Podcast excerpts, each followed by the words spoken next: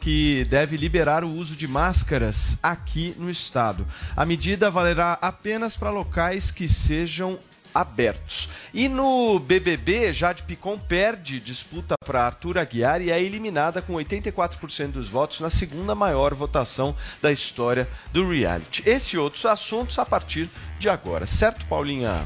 Certo, a gente já tem uma hashtag para vocês participarem e comentarem todos os assuntos do Morning Show. E para isso eu tenho que fazer uma, uma introdução para vocês. Extra, extra, extra o restaurante Bar Dona Onça, aqui do centro de São Paulo. Retira estrogonofe do cardápio em protesto contra a guerra na Ucrânia. Nossa, agora pois o Putin é. tremeu, hein? Essa notícia aqui quase parou a guerra, já tem atualização. Daqui a pouco a gente traz mais detalhes disso, mas foi uma espécie de protesto, não é verdade? Foi. A gente teve também outro manifesto.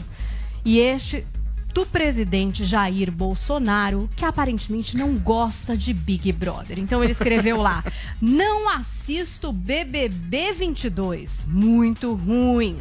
Boa noite a todos. Um seguidor perguntou o que o presidente achou de Batman. O presidente respondeu com um joinha mas fez também o seu protesto contra o BBB 22. Então a hashtag de hoje, hashtag meu protesto, você pode fazer o seu. Para assuntos sérios, para assuntos leves e claro que comentando tudo que a gente vai trazer aqui no Morning Show. Eu achei interessante que o Bolsonaro especificou que não gosta do BBB 22. É, o 21 era mais o, legal. Talvez o 21 ele, tenha, ele eu, tenha curtido. Eu venho a concordar é? com ele. É, nesse ponto eu também acho que ele tem, que ele tem razão. Tá ruim, apesar de ontem ter sido o momento épico aí do, do programa. Né? Exatamente. Né? Mas esse caso específico do Strogonoff, antes da gente abrir a nossa pauta. Você acha que vai acabar com a guerra? Não, além de eu não, não ter a certeza se vai ou não acabar com a guerra, vocês não acham que isso cultiva um ódio ao povo russo com que certeza. é meio perigoso? Eu acho, na verdade, o que. O povo russo tem a ver com isso. Além disso, Paulo, eu acho que é uma espécie de, de marketing em cima do, de uma guerra, em cima de uma tragédia que tem acontecido também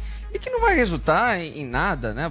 O, o bar da, da, Dona Onça aí poderia muito bem ter se manifestado ali em forma de, de repúdio ao que tem acontecido. Agora, você punir uma cultura, né? Punir um povo uh, por causa de, de um ato de um, de um ditador eu não, não vejo Porque sentido. O, o problema é o Putin, do... não os russos. E a, a, grande parte dos russos estão contra essa guerra, né? Já se manifestaram, foram às ruas e tudo. Então é, é para chamar. A, eu, eu vejo como uma estratégia de marketing. Vocês querem que eu faça a atualização agora Pode sobre fazer, esse caso? Porque fazer. eu, por exemplo, que gosto muito de comer, estava triste, na verdade, por não poder mais pedir strogonoff no Badado Não, que é maravilhoso ali embaixo do Copan. Mas acontece, amores, que ele já revelou reverteram essa situação. Vejam vocês, não sei se tem método ou não, dizer que não vai mais servir o estrogonofe e depois atualizar dizendo o quê? Que a partir de hoje teremos sim estrogonofe lá no Bar da Dona Onça a partir do meio-dia. E aí o que é que eles vão fazer? Durante todo esse mês de março, eles vão reverter a venda do prato do estrogonofe para o projeto Pão do Povo da Rua. Então, Tá aí a chefe Janaína Rueda também vai contar a história desse prato russo do estrogonofe e é, ela que tem vários projetos sociais e tal, sempre teve, que, que, inclusive um ensinava o estrogonofe para várias é, merendeiras Seria bem mais interessante. Eu não ah, sei, gente. E outra coisa, esse estrogonofe assim. brasileiro tem nada a ver com o russo também. Não tem? Não. É, nada, tem nada a ver. Isso aqui é uma adaptação. Eu gosto muito do prato, Ai, mas adoro, é uma adaptação. Ô, Pena, você acha que essa punição mexeu com o Putin? é, eu nunca vi nenhum restaurante, por exemplo, Paulo, proibir o hambúrguer quando os Estados Unidos invadiram o Iraque ou invadiram o Afeganistão. Boa, boa. Isso aí. Ninguém proibiu o hambúrguer, né? É uma estratégia de marketing, claro. E eu sempre digo para os meus colegas em outras universidades, onde eu já estive, a NIU, Salamanca, que o povo brasileiro não é Bolsonaro, Bolsonaro não é o povo brasileiro. Da mesma forma, Putin não é o povo russo e o povo russo não é Putin. Há que se separar a instituição povo, a instituição cultura de um povo de seus ah. governantes. Muito bem, gente. A gente vai abrir o programa de hoje repercutindo bastante a decisão de desfiliação do deputado estadual Arthur Duval do Podemos. Mamãe Falei também se afastou do MBL e diz que não vai concorrer à reeleição. Você vai conferir tudo isso na reportagem agora do nosso Daniel Lia. O pedido de cassação redigido pela OAB Seção São Paulo contou com assinaturas de parlamentares de diversos partidos. Representantes de instituições engrossaram a marcha para a entrega do documento, que seguiu do monumento às bandeiras até a sede do Legislativo. A presidente da entidade, Patrícia Vanzolini, destaca que a postura do deputado Mamãe Falei é inadmissível. Bom, a OAB é uma entidade que tem como uma das suas missões, né, cuidar, defender a cidadania, defender o Estado democrático de direito, a dignidade da pessoa humana. E nós entendemos que a fala do deputado violou esses princípios, que ela não é compatível com o decoro parlamentar, não é compatível com a atividade dele exercendo mandato. Então a OAB protocolizou agora aqui na Alesp um pedido de cassação, uma representação pela cassação, pela punição imediata do deputado. Maculou a imagem do Brasil, era um parlamentar ali que, a pretexto de fazer uma viagem humanitária, humanitária acabou praticando aí essa conduta lamentável. Então entendo que a Lesp vai ser sim rápida, célere, porque quanto mais isso se alongar também, mais a sociedade vai cobrar, né? Vai, vai transparecer uma certa impunidade. E isso não é bom para o Brasil. Esta não foi a primeira vez que Arthur Duval gerou desconforto entre as mulheres. A deputada Adriana Borgo acusa o parlamentar. Turma, de programa ter... ao vivo é assim mesmo, viu? A gente vai colocar outro VT agora a ser atualizado. Esse aí foi o VT de ontem. Roda. O Colégio de Líderes da Assembleia Legislativa de São Paulo se reunirá nesta quarta-feira para tratar dos pedidos de cassação contra o deputado Arthur Doval. Após áudios vazados com falas sexistas sobre as ucranianas, ele pediu a desfiliação do Podemos, que foi aceita prontamente pela direção do partido, anunciou sua saída do Movimento Brasil Livre e, em carta, pediu desculpas aos colegas da Assembleia, dizendo que não vai concorrer à reeleição no pleito deste ano. Ele falou, abre aspas, assumo e entendo a necessidade desta casa em aplicar-me uma punição.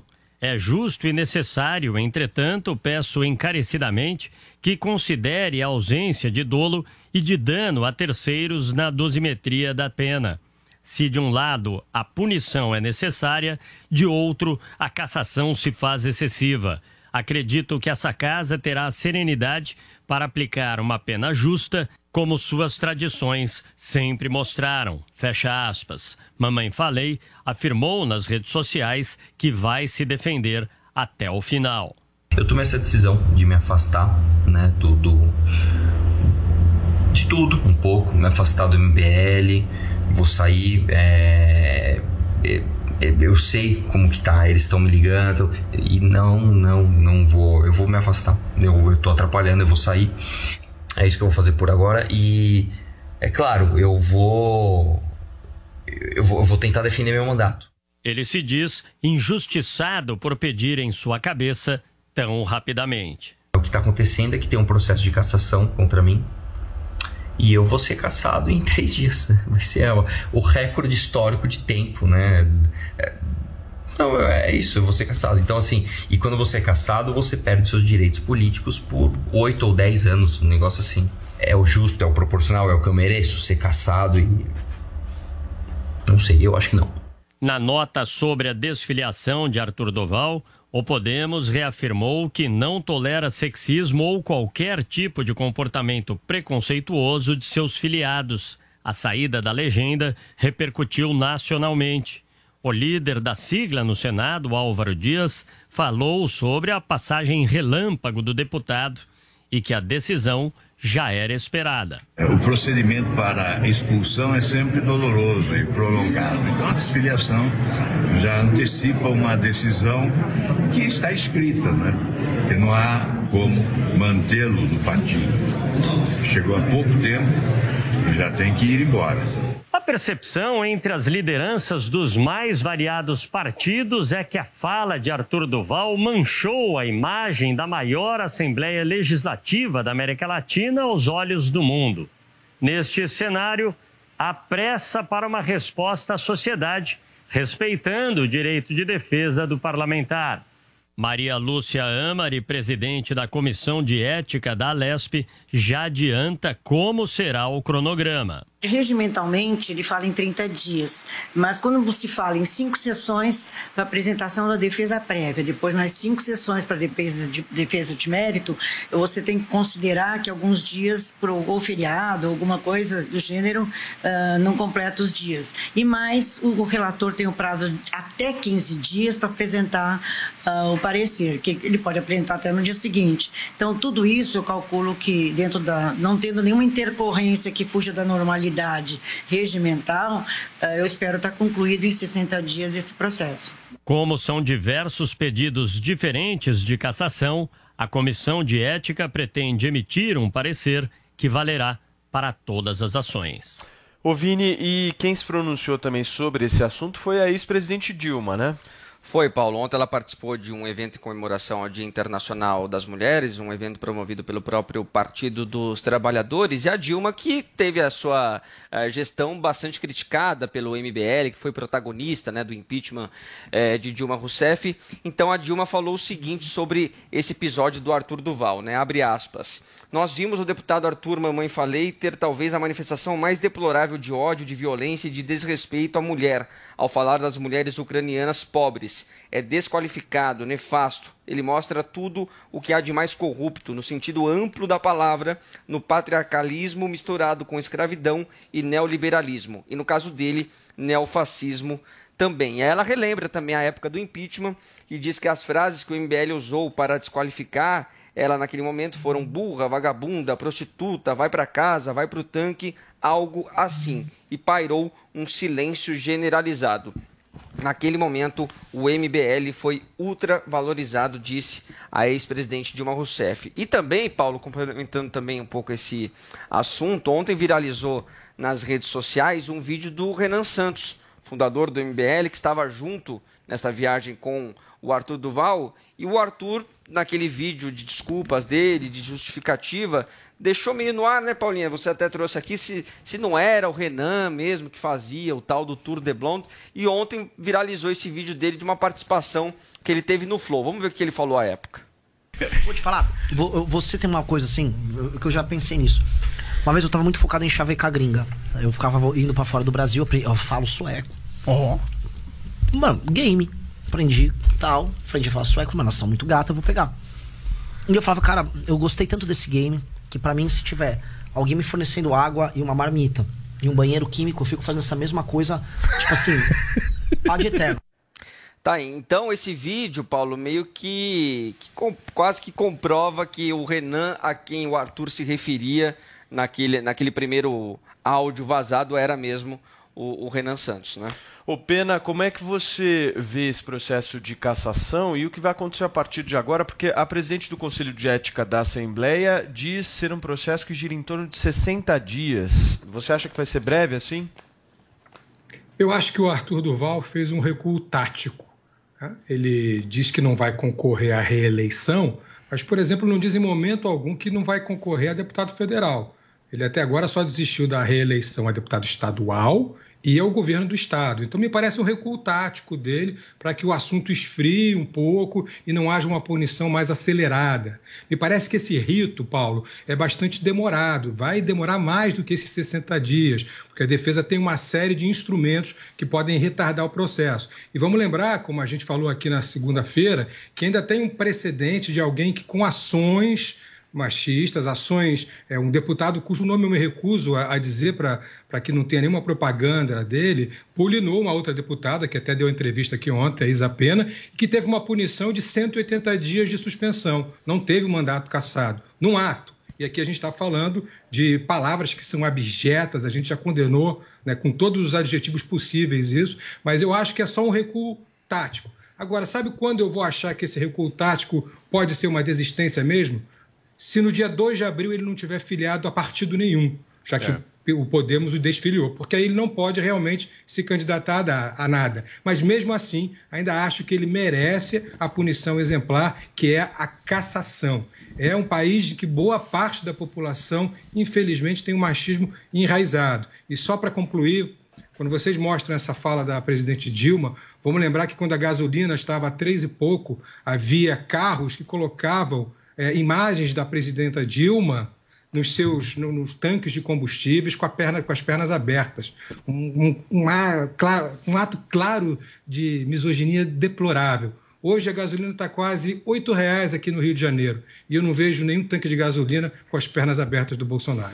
Zoe, quero ouvir sua opinião. Olha, também. nesse assunto aí é muito difícil a gente discordar, né? Ontem todo mundo em consenso, agora também não tem como discordar do que o, o Pena acabou de falar aí em relação ao Arthur. É exatamente o que eu penso e digo mais. Se ele não se filiar até dia 2 de abril, é porque ele viu que realmente não tem jeito mesmo de ter o apoio da população população. Então, se bem eu conheço aí, porque já dei entrevistas para eles, enfim, desde os 17 anos eh, convivi nesse meio aí de ativistas que na época eles eram é, a favor do impeachment da Dilma, e foi aí que eu comecei no meu ativismo também, é, a favor do impeachment dela, é, eles são assim, vão, vão ver aí, vão avaliar o terreno, vão contar, estão contando com a memória do brasileiro, que sabemos que infelizmente a memória do brasileiro é curta, tanto que a gente vê que o Lula aí, que foi condenado, cumpriu pena, né, e agora foi descondenado pelo, pelo Supremo Tribunal Federal, tem o apoio de uma parcela, de uma grande parcela da população. Então as pessoas esquece, esqueceram que ele roubou e pretendem votar nele agora nessa eleição. Assim mesmo pode acontecer com o Arthur. Vão esquecer, já vejo pessoas na internet passando pano para o que ele fez, comparando com ações de, de, de outros políticos. Ok, pode ser que os outros políticos também estivessem errados do, na, na sua opinião, mas comparar um erro com outro erro é muito errado, né? Tem que assumir, ele errou mesmo e tem que pagar por isso, tem que ser caçado, sim. Esse, esse ser humano tem. É, assim, é, se ele for caçado e ficar oito anos fora da, da, da, política, infelizmente vai continuar aí fazendo seus vídeos é, na internet e ganhando dinheiro, porque essas pessoas vão continuar patrocinando o trabalho deles. Infelizmente, o brasileiro é desse jeito. Inclusive, até criticaram o fato de que aquele primeiro vídeo de justificativa dele, que já, acho que já bateu a casa de um milhão de visualizações, foi monetizado por ele, né? Ele monetizou esse vídeo, então ele acabou ganhando até dinheiro em cima dessa, é. dessa repercussão. Escuta, vocês acham que ele poderia ir para qual partido? Qual partido receberia ele depois dessa história? O que vocês acham, Pena? Liga o seu microfone aí. Só Pena, falta ir pro Partido tá da Mulher Brasileira, né, Paulo? Não, não aí... sei. Eu tô querendo entender o eu quadro acho muito político. difícil algum partido. Eu acho que o Pena tá com algum problema no, no áudio. No áudio. Agora sim, Pena. Agora, agora ficou vermelhinho.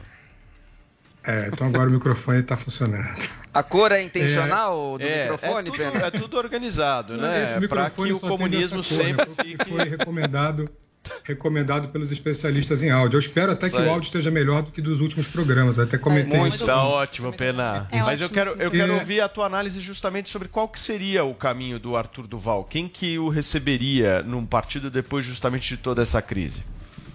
Cara, a gente tem agora uma cláusula de barreira que é muito mais rígida do que da eleição passada. Os partidos têm que ter 2% dos votos em pelo menos 10 estados. Então, com a exposição que ele teve, e a gente tem parte da sociedade brasileira, como eu disse, que ainda é muito machista, muito misógina, essa exposição acaba dando a ele uma visibilidade que ele já tinha como, como youtuber, como membro do MBL, mas que é multiplicada após esse episódio. Então, partidos que não têm nenhum compromisso com com, em combater a misoginia, em combater o machismo, podem dar apoio para ele e ele ter uma grande votação e eleger outros deputados, inclusive. Esse é o grande paradoxo dessa exposição que se dá a, a esse caso, que tem que ser dada realmente, porque tem que ser denunciada, mas ao mesmo tempo cria cobras no ninho da política. E essas cobras mordem, Paulo. E aí, Zoe, para onde iria? Eu acho muito difícil algum partido, nesse momento, quem sabe no futuro, mas nesse momento, algum partido querer acolher o, o Arthur, porque a repercussão não foi apenas nacional, saiu em jornais internacionais, né? Como o, o deputado aí, colocaram como de, direi de direita, o que eu acho bem difícil, porque nos últimos tempos eles fizeram até manifestação junto à esquerda. Então, pegou muito mal, não só no Brasil, como no exterior. Então, qualquer partido que agora tentar se aproximar do Arthur Duval vai para o mesmo buraco do soberbo e arrogante Arthur, porque antes de viajar falou assim: que é Tarcísio, o Tarcísio ninguém é de São Paulo, para o governo é eu e o Haddad que vai, vamos concorrer. E olha aí, né? O tiro saiu pela culatra. Mas é muita é arrogância. Eu acho que essa lógica partidária é uma lógica diferente porque ela envolve construção de chapa. O Arthur foi um cara que teve 500 mil votos, é isso, Pena? Mais ou menos, né? 400 e Algum... Não, foi 250, não foi? Não, não, não, não, não. Ele foi mais foi, do que isso? Ele foi o segundo deputado mais votado do estado de São Paulo, só perdeu para Janaína Pascoal, que teve mais de 2 milhões de votos e foi um fenômeno em 2018. Mas vamos imaginar que ele tenha a votação dele reduzida em 90%. Nós estamos falando de um cara de 50 mil votos. Um cara de 50 mil votos atrai o interesse de inúmeros partidos, justamente para a montagem da chapa, que é o que o Pena É, falou. o número de votos É, eu, foi eu 522 não acredito que ele mil. Só pra gente... Ainda teve a votação mas mesmo- pra prefeitura, vamos- eu, tô, né? eu tô fazendo uma conta burra aqui, né, Pena? Imagine que ele perca 90% dos votos que ele teve, que realmente seria um desastre. Né? O Arthur teve 90%. 470 mil votos. Aí, 470 mil votos. 10% disso nós estamos falando de E para 47 prefeito, ele, votos. ele teve 10% do voto para a prefeitura, não foi isso? São Paulo? 9,78%. É, que foi não, mas- 522.210 Mas votos. são, mas são eleições diferentes, Sim, né? Uma mas eleição tem trazendo o número só. 645 municípios, a É. outra é somente a cidade de São Paulo. Então, eu, Exato. eu ainda acho que, que ele teria interesse partidário. Você queria falar, Paulina? Não, não, só queria trazer esse número que vocês pediram do É, mas o votos. Arthur teve essa quantidade de votos porque, não, não sei se vocês lembram, mas eles associaram a imagem ao Bolsonaro. Então eles acabaram levando votos dos também apoiadores que do Bolsonaro. Agora, no decorrer desses quatro anos, é, super criticaram o Bolsonaro, a base conservadora, enfim. Então perderam muitos mais votos ainda. Mas e agora, com essa polêmica. A, es- a esquerda não está com eles, a Mas direita também não. É um conseguem consenso, tá fazer todo mundo do mesmo lado. 10% do que eles fizeram? Eu acho Não, acho pode possível. sim correr o Esse é risco ponto. de, de se reeleger. O problema é, será que um partido vai querer é, enfrentar a população só para ter um Abrigar o candidato, Arthur. abrigar Se ele ajudar a trazer mais recursos públicos do fundo partidário, sim. Cláusula de barreira, vamos lembrar disso. Eu, eu acredito nisso. Mas enfim, política, né, Paulo? Enfim, vamos girar o assunto aqui, é turma. muito- vamos enjoa. falar de um assunto importante, porque o governo de São Paulo deve anunciar hoje a liberação do uso de máscaras em locais abertos. A gente vai conversar agora com a Beatriz Manfredini. Bia, bom dia. Em locais fechados, como por exemplo as escolas, a utilização do equipamento, ele vai seguir como sendo obrigatório mesmo? Bom dia. Paulo, para as escolas a gente ainda não tem uma decisão definitiva. Bom dia para você, para todo mundo que acompanha o Morning Show. O Comitê de Saúde aqui do governo João Dória se reúne agora pela manhã ainda para definir qual será a regra específica para as escolas. O que a gente sabe até então, inclusive adiantamos ontem aqui na Jovem Pan, é que a partir de quinta-feira, amanhã, dia 10, nós não precisaremos mais usar máscaras em ambientes abertos. Então eu estou aqui numa praça, por exemplo, eu estou de máscara hoje, amanhã não vou mais precisar usar essa máscara. O mesmo em parques, né, por exemplo, também nas ruas. A exceção fica, por exemplo, em estações da CPTM, que a gente entra num local privado, mas ela tem um espaço aberto lá dentro. Ali tem que usar máscara, porque as máscaras em ambientes fechados continuam valendo, a gente vai continuar precisando usar. A expectativa é que o governador João Dória faça esse anúncio oficial hoje mesmo no Palácio dos Bandeirantes, agora meio-dia e 45, quando ele dá uma coletiva de imprensa às quartas-feiras. Aí hoje mesmo ele vai assinar o decreto que desobriga o uso de máscaras ao ar livre, vai avisar qual será a regra específica para as escolas e a partir de amanhã, então, em ambientes abertos, a gente vai poder retirar a máscara no estado de São Paulo. Essa decisão ela acompanha um estudo aqui da Prefeitura da capital paulista também, que também definiu que a gente já poderia retirar as máscaras ao ar livre e deixá-las quando a gente estiver em ambientes fechados. De acordo com a Prefeitura de São Paulo, essa decisão é possível de ser tomada neste momento, porque nós estamos com os índices da Covid-19 em queda em toda a capital paulista e o mesmo se repete no estado de São Paulo. Aqui na capital, por exemplo, nós temos as menores taxas de internação de leitos de UTI e de enfermaria desde o início da pandemia, desde março de 2020. Paulo. Muito bem, Bia, obrigado pelas suas informações relevantes e importantes nesse momento que a gente sonhou, né? Eu, pelo menos, sonhei Nossa, nisso. mudou alguma coisa? Porque pra mim não mudou Ah, nada. pra Eu mim muda. mas muda. muda. Pra mim muda bastante. Quem Agora, vai no quando parque, liberarem em locais fechados, Não sei, aí- aí é quase ao vida normal. né? Vini, aí a nossa academia vai mudar. Ô Paulo, mas você mas só de concorda? que você tá aí. concorda que é uma hipocrisia gigantesca? Que Por teve qual? carnaval, as pessoas fizeram aglomeração em locais eh, fechados, sem máscara, e então as crianças têm que ir para a escola estudar ficar algumas até o dia inteiro, né? Das sete da manhã às quatro da tarde, de máscara, com aquela focinheira, enquanto os adultos estão pulando o carnaval e o governador, que está vendo que os casos estão diminuindo, que as pessoas não estão mais morrendo, que virou realmente uma gripecinha, continua fazendo. O povo de trouxa, de retardado, de fantoche e não permite que essas pessoas se livrem dessa máscara. Eu, Eu acho que as uma- imagens do carnaval deram uma pressionada, assim, nessa decisão, viu, E Paulo? também a decisão do Rio de Janeiro, né? Mas qual Também a decisão do Rio de sentido? Janeiro, Não, eu importante, considero que é uma hipocrisia com essa máscara. A, a Zoe É, tem razão no sentido do que a imagens- gente viu no carnaval, gente. Foi, enfim. É. Aí os Me números agora discordar só num ponto. Eu- só na questão da escola só, que acho que é um assunto que também está sendo muito discutido entre os pais mesmo. Tem muitos pais é, já movimentando abaixo assinado para cair a máscara. Tem outros pais que acreditam que, por exemplo, para não ter máscara, as crianças deveriam estar vacinadas, todas, né? Porque a gente começou agora o ciclo de vacinação das crianças, né? Então, para ter as duas doses e tal, ainda tem uma janela de tempo aí. Não, não é muito para o futuro, é daqui a pouco, né? É. Então, assim, muitos pais querendo que isso avançasse um pouco mais para daí, então, tirar a máscara. eu tava, então, tem eu essa tava discussão dando uma mesmo. olhada, Paulinha, no número, eh, na redução dos números tanto de casos quanto de mortes. Se a gente analisar de duas semanas para cá, houve uma redução de mais de 50%. Ou seja, é drástica a redução. Graças a Deus, ainda bem que a gente está vivendo isso. E o, o, o fim da máscara, ele não é apenas o fim da máscara. É ele- simbólico, né? Ele é de uma simbologia absurda, né? Nós ficamos Sim. dois anos, quanto? Dois anos e, e pouco usando isso, né? Ou Quase seja, dois anos. é um objeto que fez parte do nosso cotidiano, que vai ser até diferente, né? Você andar na rua, né? Eu pelo menos fiz esse esse teste hoje pela manhã. Eu falei, putz, mas será que, Você que- vem andando de máscara? eu sempre eu, eu cumpro Você acha que As leis, né? Você acha que você vai sentir assim, ah, nossa, parece que tá faltando alguma coisa, Não, parece eu, que... eu não sei se eu tô. Sabe, fica uma coisa meio assim, pô, mas será que isso é permitido, não é permitido? Como é que é? Fica, fica uma, uma coisa estranha E que a gente ainda vai ter que se acostumar. É que tem muita gente que tá andando de máscara ainda na rua, né? Porque eu, E eu muita venho gente vai andando- continuar usando máscara, isso eu não tenho dúvida. Aqui no Rio já liberaram, inclusive, Ai, ambientes pena, eu quase fiquei lá, viu? Eu quase viro mas sua tua vizinha lá. andando.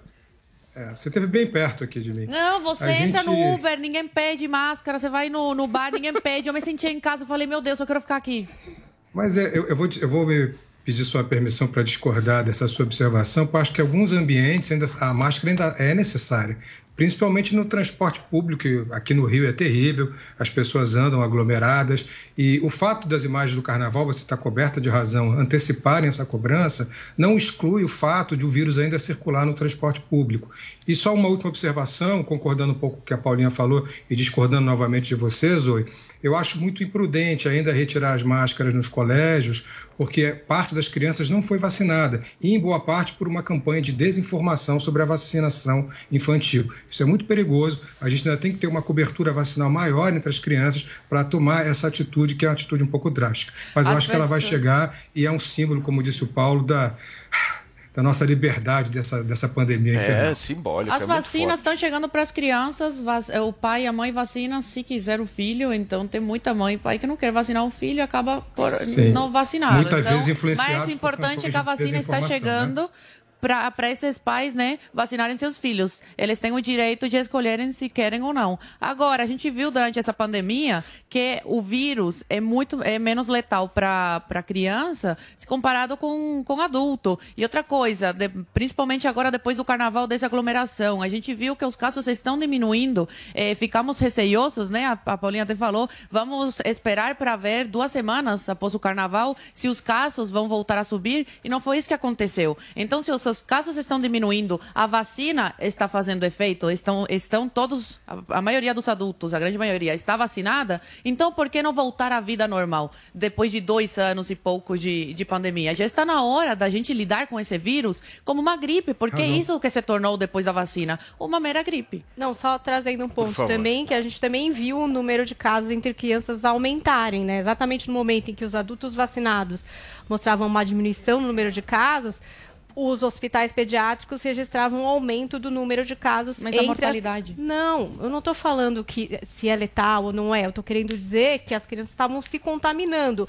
E muito da contenção da pandemia tem a ver com exatamente esse vírus não estar tá circulando. Então, havia uma importância ali, e existe uma importância grande, em também ter a cobertura vacinal para essa faixa etária. E isso começou, e de fato, os pais que estão levando seus filhos sabem, não é só uma dose, são duas. Quem tomou Coronavac tem um intervalo, quem tomou a Pfizer é um intervalo um pouco maior, tem crianças que estavam com coronavírus, tiveram que esperar um mês para ser vacinadas. Então, acho que ainda tem uma janela aí. É, a, a, meu ver, de segurança para a gente entrar nesse lugar de dizer, não, as máscaras nas escolas, porque veja, as máscaras em ambiente fechado foram mantidas por enquanto. E a escola, ela tem uma parte aberta, né? Sim, Sim, mas ela tem também a parte fechada. E aí, no melhor dos cenários, conseguiram ventilar, diminuir o número de alunos. No pior dos cenários, é uma sala muito grande com pouca ventilação. Então, ao meu ver, ainda a gente tem uma janela temporal aí para dar uma cobertura maior para as crianças. Muito bem, nós vamos seguir aqui com o noticiário de São Paulo, gente, porque um laudo da Polícia Federal descarta sinais de adulteração em vídeo íntimo atribuído ao governador de São Paulo, João Dória. Vocês vão conferir tudo agora na reportagem do Michael Mendes. O inquérito da Polícia Federal sobre a investigação de um vídeo íntimo atribuído ao governador do estado de São Paulo, João Dória, ainda está em andamento e ganhou um novo capítulo. Segundo a Polícia Federal, um novo laudo pericial apontou que o vídeo íntimo não sofreu adulteração. A gravação foi amplamente divulgada durante as eleições de 2018, quando João Dória concorria ao governo de São Paulo. No vídeo, um homem que seria o atual governador de São Paulo aparece numa cama com várias mulheres. Na época, Dória negou ser o homem que aparecia no vídeo e pediu uma investigação por parte da Polícia Federal. A defesa de Dória alegou ainda na campanha que o vídeo íntimo havia sido adulterado e plantado por adversários políticos e chamou as cenas de deepfake, quando técnicas de inteligência artificial são usadas para criar vídeos falsos, mas realistas. João Dória teria atribuído o vídeo íntimo viralizado nas redes sociais e também pelo WhatsApp ao comitê de campanha do então candidato na época ao governo do estado de São Paulo, Márcio França, do PSB. Os dois, ainda hoje, travam uma batalha na justiça. Um trecho do documento da Polícia Federal diz que o perito analisou a direção da iluminação, disposição de personagens e objetos, além de suas relações na imagem, assim como a continuidade do sinal de áudio, não encontrando sinais de adulteração nas imagens assim examinadas. O governador de São Paulo divulgou uma nota de repúdio sobre esta nova afirmação do laudo da Polícia Federal. Na nota, Dória diz: aspas. Fui surpreendido hoje com a informação de que a Polícia Federal decidiu ressuscitar a investigação de um caso da eleição de 2018 que se tornou o maior crime eleitoral já realizado contra um candidato na história do Brasil, justamente quando se aproximam as próximas eleições presidenciais. Laudos independentes produzidos na época do episódio comprovaram de maneira cristalina que o vídeo em questão é uma fraude primária. A revista Veja publicou em outubro de 2018 documento técnico que comprovou alterações digitais e a manipulação. Um segundo laudo independente também comprovou a fraude desse vídeo. É revoltante que a Polícia Federal não tenha investigado os autores do crime em 2018. Agora, quatro anos depois do episódio, utiliza essa fake news não para elucidar o caso, mas para atingir a vítima desta armação sórdida. Lamentavelmente, uma parte da instituição de Estado tem sido utilizada para propósitos políticos, como já ocorreu recentemente com outros pré-candidatos à presidência. É uma afronta ao Estado Democrático de Direito. Não me intimidei na época desse crime e não me intimidarei com essa tentativa rasa para prejudicar a minha pré-candidatura. A determinação de construir um país mais justo, próspero e pacificado é maior do que a tentativa torpe de atacar a minha honra e também da minha família. Fecha aspas. De acordo com a Polícia Federal, uma das mulheres participantes do encontro íntimo prestou depoimento na Polícia Federal nesta terça-feira. Muito bem, gente. Vini. Vídeo íntimo do governador João Dória de volta ao De noticiário. volta ao noticiário. Que eu, que lembro até, eu lembro até hoje, é, na, na redação da Jovem Pan, que eu fui o primeiro a receber o vídeo. Foi? Foi. Fui o primeiro a receber o vídeo e aí foi aquele. né, Alvoroço. Nossa, aquele alvoroço. Aquela todo loucura. mundo, né, pedindo pra assistir ali, as pessoas impactadas, né, com aquela cena, com aquele vigor, né. Agora sim, Paulo, sendo bem sincero, eu tenho uma fonte, Hum. não sei se é a mesma que você tem, é, que me afirmou com Eu não todas que, que me afirmou com não todas as letras que não se trata do governador João Dória nesse vídeo. E de que o vídeo foi realmente lançado por Adulterado. adversários políticos dele. Não adulterado. O vídeo é real. Existe uma pessoa ali. Mas não é o Dória, Mas essa não é o pessoa. Dória. Aquele cara que tá perdido. lá não é o Não Dória. é o Dória. Cara, Não é o Dória. independente E que foi de ser o lançado Dória e o tipo de estratégia, políticos. esse negócio de vazamento de vídeo íntimo é uma coisa que eu não consigo entender. É, eu acho. Ô Paulinho, você vê que curioso, Porque esse, na vídeo, época... esse vídeo, eu me lembro bem desse vídeo. Esse vídeo foi lançado uma semana antes da eleição do primeiro turno da disputa do Exato. governo do estado de São Paulo. Foi uma E semana o que antes. chamou a atenção é que não teve o efeito que, tá- que esse adversário querido, político o é, efeito foi ao esperava. contrário. Foi o contrário. Foi Você acha que a a testou a favor. favor? Tem uma só- galera que resolveu votar no Dória por causa do Eu não vídeo. sei se por causa da, da, da atuação no vídeo, ou se tipo assim, pô, estão fazendo uma sacanagem com o cara. Teve entendeu? uma galera que decidiu o voto por causa do vídeo. Me Gente, permita um comentário, Paulo? É inacreditável isso, mas infelizmente existem pessoas assim. Pois é. Mas Fala, não, mas eu acho que tem um pensamento assim. Estão fazendo isso pra, pra ferrar o cara, acho sacanagem, então agora eu vou votar nele. Então, mas, mas vamos lá, nós estamos em período pré-eleitoral, né? Essa história volta à tona agora. porque tá Depois de tanto tempo, pelo amor Agora de tá bom, Deus. aí Mas diz, não dava ah, pra não ter concluído essa vídeo, é investigação isso. antes? Aí de novo vai entrar nesse mérito de quem é no vídeo. Não, mas peraí, é o eleição, vídeo. o vídeo é de 2018, gente. Pois Estamos em é. 2022, quatro anos querendo ver dizer. que não é o cara. Pô, peraí, né? Fala a pena. O caso Dória prova o aparelhamento de parte da PF por Bolsonaro. Todo mundo aqui lembra daquela reunião ministerial em que o Bolsonaro disse, ah, com a presença de Sérgio Moro, eu quero a superintendência da Polícia Federal e tal e tal estado. Foi, aliás, o que determinou a saída de Sérgio Moro do governo. Ponto 1. Um. Ponto 2. Recentemente a gente teve uma operação da Polícia Federal contra outro candidato, Ciro Gomes. Operação essa que já foi, inclusive, invalidada é, pela Justiça. É muito estranho que o caso volte quatro anos depois, assim como o caso Ciro Gomes também foi diversos anos depois. E mais um fato, pegando carona no que a Paulinha disse, é lamentável que vídeos íntimos sejam usados em campanha, de qualquer tipo. Aliás, informações íntimas. Eu me lembro do caso Lurian, em 1989, pegar uma filha fora do casamento do, do presidente Lula, para usar como estratégia na campanha do Collor. Qualquer que seja a vida íntima dos candidatos, nós estamos falando da vida pública deles, a vida pública deles, a não ser que se cometa uma atrocidade, como o caso do Arthur Duval. Se não for isso, se for uma coisa privada, isso é altamente destrutivo para a democracia. Ô, Por Pena, último, você Paulo, acha que o- a tua fala gira em torno de um aparelhamento da Polícia Federal por parte Sim, do um Bolsonaro? aparelhamento. Por parte, é, não não é a Polícia Federal toda, vamos ser bem justos, tá? Tem uma parte da Polícia Federal que não entra nesse, nesse jogo, porque é um órgão de governo, não é um órgão de Estado. Aliás, policiais valorosos. Eu conheço muitos, tenho muitos amigos na Polícia Federal, muitos amigos que protestam contra esse tipo de aparelhamento.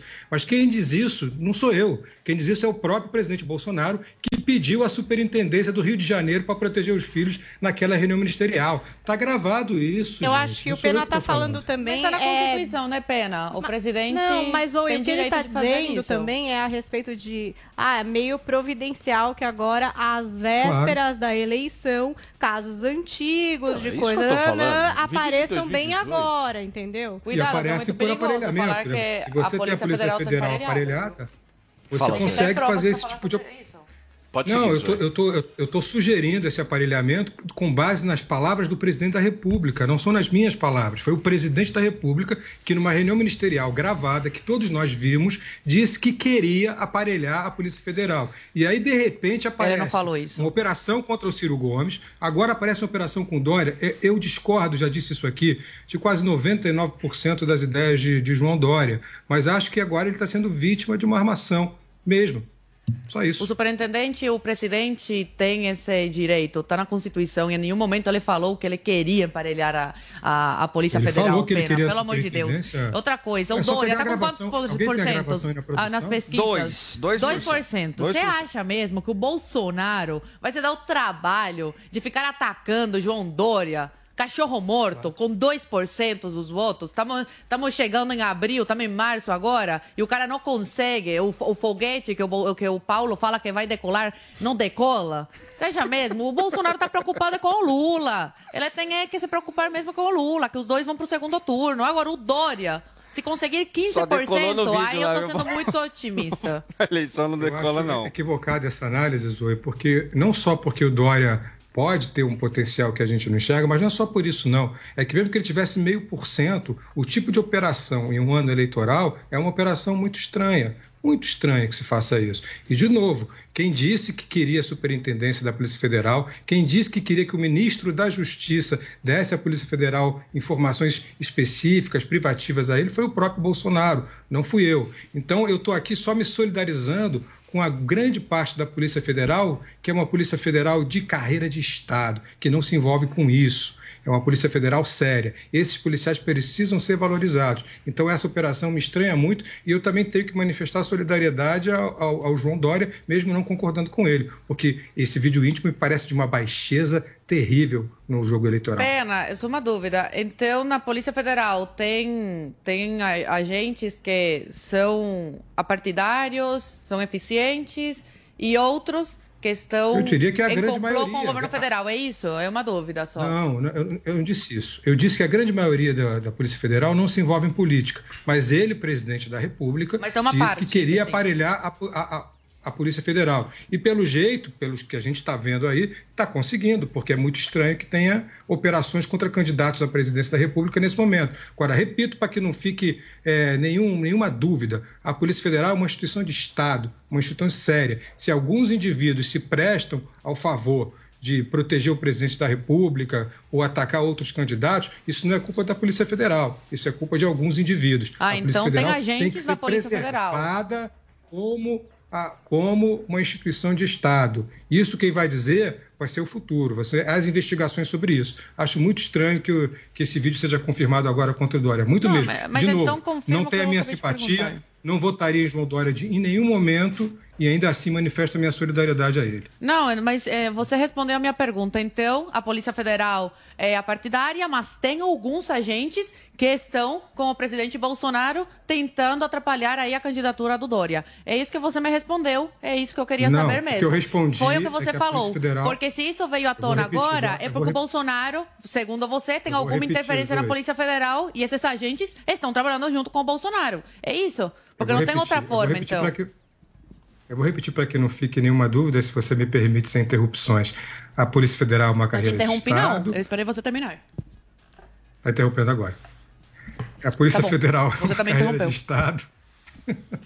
Vamos lá, Pena. A Polícia Federal é uma. De novo, a poli- eu não estou acusando a Polícia Federal. Quem disse que ia aparelhar a Polícia Federal foi o presidente Bolsonaro numa reunião ministerial. A Polícia Federal é uma instituição de Estado com agentes e delegados extremamente responsáveis, inclusive responsáveis por operações importantíssimas na história dessa República. Eu vou lembrar que no governo do PT, que você tanto critica, Zoe, a Polícia Federal investigou, o Ministério Público apresentou denúncia e o Judiciário condenou membros do Partido dos Trabalhadores enquanto estava no poder, com o ministro da Justiça do PT. Hoje a gente tem um procurador geral da República, Augusto Aras, que não investiga, é o engavetador geral da República, uma Polícia Federal que não investiga questões relativas ao Bolsonaro e, portanto, um judiciário que não é capaz de, de julgar. Bom, é disso que eu estou falando. Agora, é, identificar quem é quem, isso eu não posso dizer. Claro, obviamente que não, e nem farei levianamente identificando quem são as pessoas. Isso, para isso, é preciso uma investigação muito séria dentro da própria corregedoria da Polícia Federal. E é à corregedoria que cabe essa responsabilidade. Mas, gente, é isso que eu não tô entendendo. Ele falou que a Polícia Federal não Calma. está investigando. Mas se a Polícia Federal não está investigando, então é porque tem vendidos lá dentro. Não? Eu não Fala, queria Paulinha. trazer Realmente. só a frase aqui é, do Não Bolsonaro, dessa reunião que o Pena citou, né? Ele falou, na intenção de interferir. Então, eu vou Exato. trazer aqui o que disse o presidente Bolsonaro nessa reunião para a gente relembrar um pouco a frase, para não partir aqui de uma dedução em cima só do que o Pena falou. Então, ele disse aqui o seguinte nessa reunião: olha, já tentei trocar gente de- da segurança nossa do Rio de Janeiro oficialmente, não consegui. E isso acabou. Eu não vou esperar. Aí ele usa uma palavra aqui, né?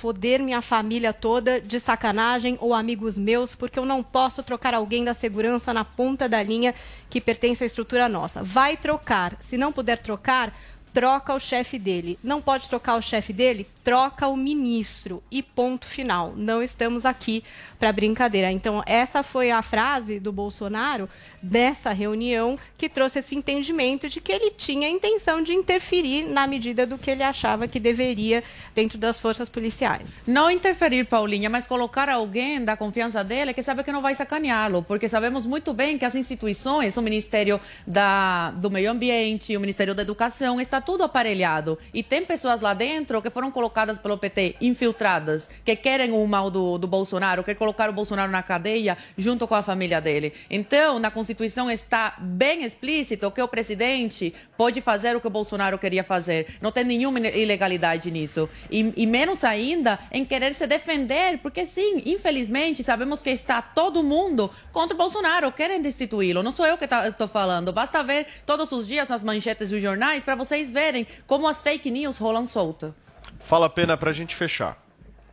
Eu fecho com as palavras da Paulinha. A Paulinha citou textualmente aquilo que o Bolsonaro disse. Então, diante dessas palavras do Bolsonaro, as conclusões ficam por conta do nosso ouvinte, do nosso telespectador. Aqui a gente tem uma tese, uma antítese, como eu sempre digo, e o telespectador vai fazer a sua síntese. Só para finalizar mesmo, Quero repetir, eu tenho muitos amigos na Polícia Federal, na Polícia Civil. Já citei aqui o grande trabalho feito pelo delegado Rodrigo de Oliveira aqui no Rio de Janeiro, na Polícia Civil. Posso citar diversos outros, e essas pessoas têm toda a minha admiração e meu respeito. Todos os presidentes têm o direito de colocar, de se cercarem de pessoas da sua confiança. Não tem nada de errado nisso. Você não vai Turma. colocar um inimigo do teu lado para te ferrar, aí do lado te dar a, faca- a facada, entendeu? Eu preciso ir para um rápido intervalo comercial. Na volta, Vini, o que, que tem aqui no Morning Show? Vamos Conta pra falar, vamos atualizar a situação da guerra na Ucrânia e vamos ter um debate aqui no Morning Show, Paulo, que é o seguinte: Hum. a esquerda defende a censura? É isso que a gente vai falar. Daqui, Daqui a pouquinho, porque agora são 10 horas e 46 minutos. Morning Show. Jovem Pan Morning Show. Jovem Pan Morning Show. O Super Mês do Consumidor já começou nas lojas 100. Estofado Atlas 2, tecido marrom, retrátil e reclinável. Nas lojas 100, só 1.498 à vista. Ou em 10, de 149,80 por mês, sem juros. Ventilador Arno 40 centímetros, 6 pás, com controle remoto. Nas lojas 100, só 298 à vista. Ou em 10, de 29,80 por mês, sem juros. Super Mês do Consumidor. Facilidade assim, só nas lojas 100. Mais uma vez, como sempre, imbatível. Chegou, tá no ar, vai começar. Pode ter certeza. Chuchu Beleza. Chuchu Beleza. Oferecimento C6 Bank. Baixe o app e abra sua conta. Gente, e eu que tava indo pra Nova York, aí virei pro Rô, falei que a gente precisava comprar dólar. O Rô falou, Sam, esquece. Entra agora no app do C6 Bank e abre uma conta global. Falei, que é isso? Aí ele me explicou que é uma conta em dólar ou euro no mesmo app da minha conta C6 Bank no Brasil. Super fácil de abrir, que é só seguir o passo a passo e pronto. Aí com a conta global a pessoa consegue comprar dólar ou euro com a cotação menor, pagando menos IOF, consegue fazer saques no exterior e o melhor, né? Qualquer compra internacional com a conta global sai em média 7% mais barata que com o cartão de crédito, você acredita? Eu falei, então tá. Eu abro a conta global no C6 Bank, a gente vai pra Nova York, eu compro aquela bolsa carérrima que eu tava de olho, e com o dinheiro que eu economizar eu te pago um jantar no Cipriani pra você não brigar comigo, que tal? ah, parece maluca, né? não, sério. Se você vai viajar e é que nem eu, que gosta de gastar, mas não gosta de jogar dinheiro fora, abre agora uma conta no C6 Bank. Doutor Pimpolho. Enquanto isso, na academia. Vai, doutor Pimpolho, força, vai! Não quero saber de moleza, vamos lá! Bota esse corpo pra trabalhar, doutor Pimpolho! Tá com preguiça porque veio, pô! Comigo não tem essa não, vai! Vamos lá, doutor Pimpolho, força! Ô, parou, meu! Você tá louco? Ah, que foi, doutor Pimpolho? Meu, você tá achando que você tá falando com quem, meu? Sou o doutor Pimpolho, meu! Empresário, poderoso, meu! Você não pode sair falando assim comigo no meio da academia, não! Você tá louco? Pô, desculpa, doutor Pimpolho, mas esse daqui é o meu método, pô. É o jeito que eu incentivo meus alunos a superarem os limites, pô. Não é nada pessoal, não. É, bom. Vê se pega leve, né, meu? Se ficar gritando assim comigo na frente de todo mundo aqui na academia, eu vou embora, hein, meu? Quero nem saber. Tá, desculpa, doutor Pimpolho. Se senhor não gosta, eu paro, então. Meu. Tá bom, vai, meu. Vamos continuar? Vamos, vai. Então vai lá, vamos lá. Um, dois, três. Levanta esse peso, doutor Paulo. Vai, levanta, levanta, levanta, levanta. Levanta, cara. Amigo, já falei pra não falar assim comigo, meu. Levanta o peso, doutor Pipolho, levanta. Se falar assim comigo de novo, eu não vou levantar mais porcaria nenhuma de peso, meu. Já avisei. Levanta, p... o peso que tá esmagando meu dedo, cara.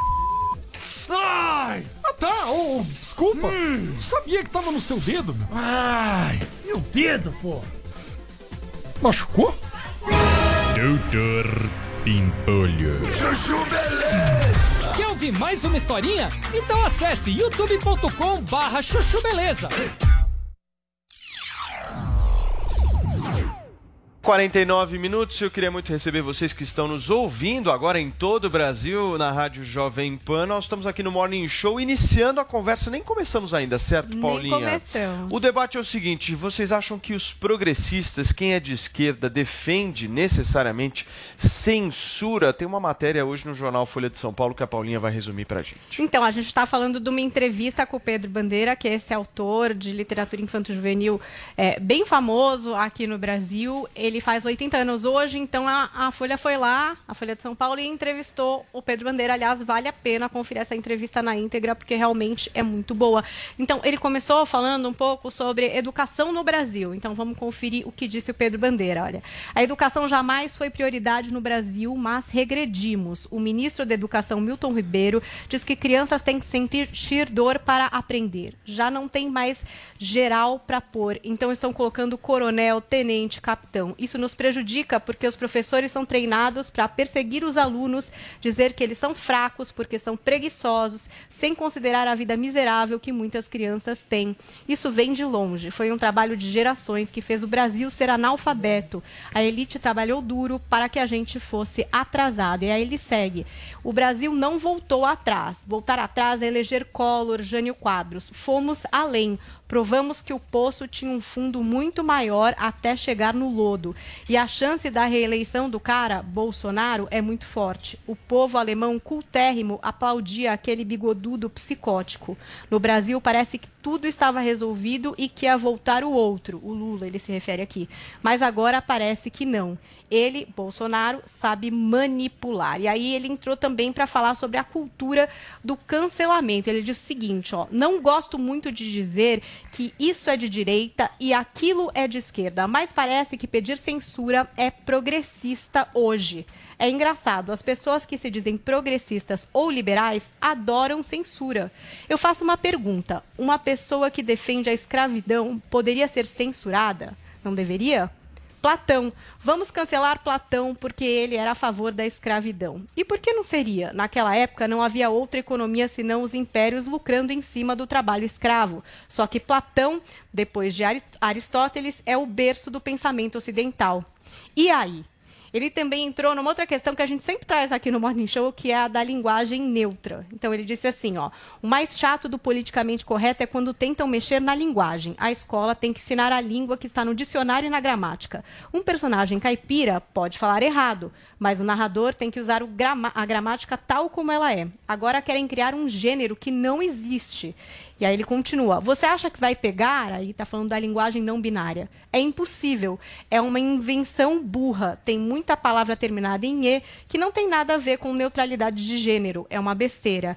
E se se ofenderem, peço desculpas. Eu não quis ofender, mas não vou usar o gênero neutro. Ele depois falou de representatividade nas histórias que ele escreve. Então, por exemplo, de personagens LGBTQIA, até ele fala que sim, que os jovens têm que se ver ali na literatura, mas que ele, em especial, não se sente apto a, por exemplo, trazer como protagonista um, um jovem gay. Ele acha que os autores que de fato conhecem e sabem sobre isso poderiam fazer um trabalho melhor. Enfim, é uma extensa entrevista aí, onde ele é bem sincerão, fala que o Monteiro Lobato era um putz, de um racista. É, enfim, é uma entrevista bastante interessante, mas aí ele fala e reconhece a genialidade do Monteiro Lobato também na escrita, né? E traz esse questionamento: o que é que a gente faz com um cara que escreve tão bem e que ajudou até muitas crianças se alfabetizarem, se apaixonarem pela literatura, mas que viveu ali em uma época em que para ele fazia sentido ter esse pensamento racista. Ô, Paulinha, não sei se você entendeu da mesma forma. Então, no, no caso, o que, eu acho que o Bandeira defende em relação ao, à linguagem neutra é que você pode ter por exemplo, um, um, personagem não binário dentro de uma trama que fale dessa forma, que, que, que, utilize a linguagem neutra, mas essa linguagem ela não pode ser oficializada né, não pode ser utilizada por um, um narrador é, de maneira oficial, aí numa literatura. Não enfim, pode ser ensinada, a gramática ela precisa isso, ser ensinada isso, da maneira. Mas ela pode ser colocada ali, no caso, por um, por um personagem não, não binário. Eu acho que foi mais ou menos isso que ele quis dizer quando ele usa o exemplo aí do personagem caipira, que fala errado, né? Eu também acho, mas e se o narrador em primeira pessoa for uma pessoa não binária? e quisesse então, escrever assim. Eu também é. não vejo problema, entendeu? Do mesmo jeito que ele acha que não tem que cancelar os que foram, eu não vejo problema de ter. Eu acho que só a questão é no estudo, na escola, como você formaliza isso. Aí eu acho que é uma outra discussão. E aí, Zoe, o que, que você pensa sobre isso? confundir a cabeça das crianças. Não, essa, ensinar a linguagem não binária é uma outra discussão. Estou falando na literatura. E se eu sou uma pessoa não binária, eu quero escrever um livro a respeito você da minha história em primeira pessoa e eu quero usar a linguagem não binária, qual é o problema Aí disso? no inclusivo, que eles defendem tanto a inclusão, mas Mas eu não estou falando do propósito, estou dizendo na parcela. questão da existência da obra, da existência da obra. Se eu sou uma pessoa não binária e quero escrever um livro em primeira pessoa, pessoa e escrever na linguagem não binária, vai, tudo bem, muitas pessoas não vão ler, outros vão criticar, sei lá que problema vai ter, quem que vai comprar, mas eu acho que a literatura ela tá aí para isso e até para manter obras que hoje a gente questiona, porque quando você lê, você não está concordando exatamente com o que você lê sempre, gente. A gente lê também para discordar, para refletir, para entender mais. A, a, a leitura ela não é ah, você está lendo e agora você vai seguir isso, não é assim? Não, não, eu, eu concordo nessa questão de, de que a pessoa que se considera não binária pode escrever, claro, tem a sua liberdade aí garantida de escrever. Agora, meu medo é que essas pessoas fazendo isso acabem forçando a uma mudança, entende? A uma mudança, que a uma coisa que a gente já está acostumado, que é a língua portuguesa, tudo certinho, você estuda na escola, e colocar como é, predominante essa, essa cultura do não binarismo.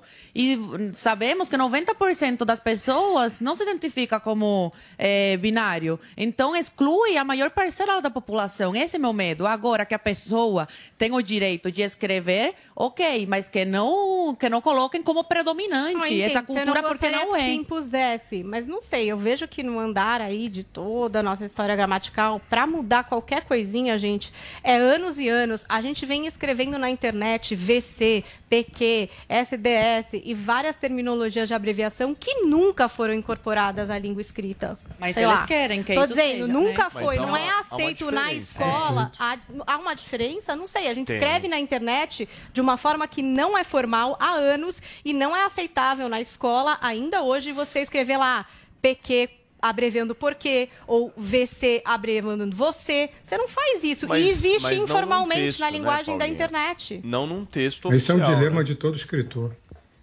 O que, que você acha, Pena, dessa coisa? E também tem um debate aí que, que o próprio Bandeira traz, é, tornando única e exclusiva a censura promovida pelos progressistas. Você concorda com isso? Eu acho que a censura não tem ideologia, a censura na esquerda e na direita. Isso é impressionante, mas toda censura é uma burrice. Não vamos confundir censura com regulamentação, são coisas diferentes. Mas toda forma de censura é um empobrecimento cultural. É, pegando carona no que a Paulinha disse, é muito difícil, é um dilema para o escritor saber que linguagem ele vai utilizar é, nos seus livros. E, e, repare, quando a gente fala em linguagem de internet ou linguagem não binária, são coisas que se apresentam à realidade, no cotidiano. Então, eu já escrevi três romances, e um, num deles eu tentava misturar linguagens de internet. É super difícil. É super difícil você trazer para a contemporaneidade a linguagem que você vai utilizar num romance, que é uma forma de expressão que tem 200, 300 anos, se a gente pegar só o, o romance burguês moderno, né, com criação de Honoré de Balzac. Mas, para além disso, tem uma outra fala do, do, do, Pedro Bandeira que me parece ainda mais grave, Paulo, que eu não sei se você notou, Qual? mas ele falou textualmente que é, protesta contra o ministro da Educação, que diz que a criança precisa sentir dor para aprender. Eu não sei você, mas eu não quero que o meu filho sinta dor na escola para aprender. Não acho que isso seja um método pedagógico. E sobre a linguagem, isso é um tema importante, se você me permite, Paulo, em dois minutos. É, pena, mas um essa coisa autor... da dor não seria uma figura de linguagem? Obviamente que não eu, pelo menos não, eu não compreendi que ele quer que a criança é. seja violentada. Uma educação rígida. É, eu compreendi. Uma educação rígida de, com dor. De ser. Não. Que tipo de dor a gente está falando? Não, eu acho que a educação. Nós, não, nós estamos falando ser... de uma educação construída com alguns pilares rígidos, fortes. Isso, você está é falando. Tá você pode estar falando de um construtivismo pedagógico. Se é um construtivismo pedagógico, a gente está falando de uma educação lúdica. Eu não consigo ver nenhuma forma de educar uma criança que não seja através da lucidez, de brincadeiras lúdicas. É assim com, com Winnicott, com os grandes autores que investigaram as formas de aprendizado das crianças. Então, a palavra dor me parece uma palavra muito forte para adequar, ou melhor, para associar a educação. E se você me permite uma última reflexão, Paulo, se a gente tem tempo, não por sei favor, se a gente tem tempo, mas eu quero citar um, um, teórico da linguagem que me parece fundamental, que é o Victor Klemperer. Aliás, em tempos de guerra, o Victor Klemperer deveria ser muito estudado. Ele era um judeu, titular da cátedra eh, de linguística de uma universidade alemã, e durante a Segunda Guerra Mundial, obviamente, foi expulso dessa cátedra.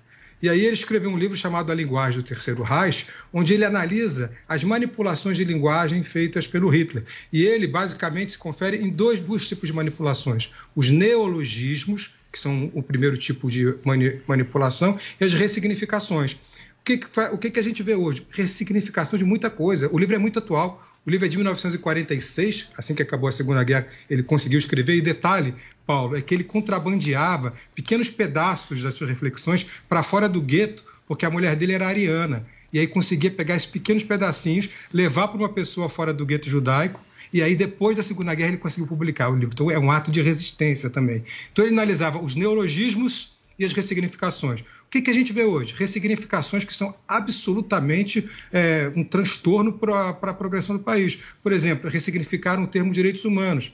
É, grande parte da direita fez isso, passou a ser direito de bandido. O termo feminismo foi ressignificado. Os neologismos também foram feitos. Então você conhece, por exemplo, a palavra esquerdopata. Você já ouviu direitopata? Então tudo isso é manipulação de linguagem. O Victor Klemper falava sobre isso em 1946 e a gente vive isso nos tempos atuais. É isso que a gente tem que estudar.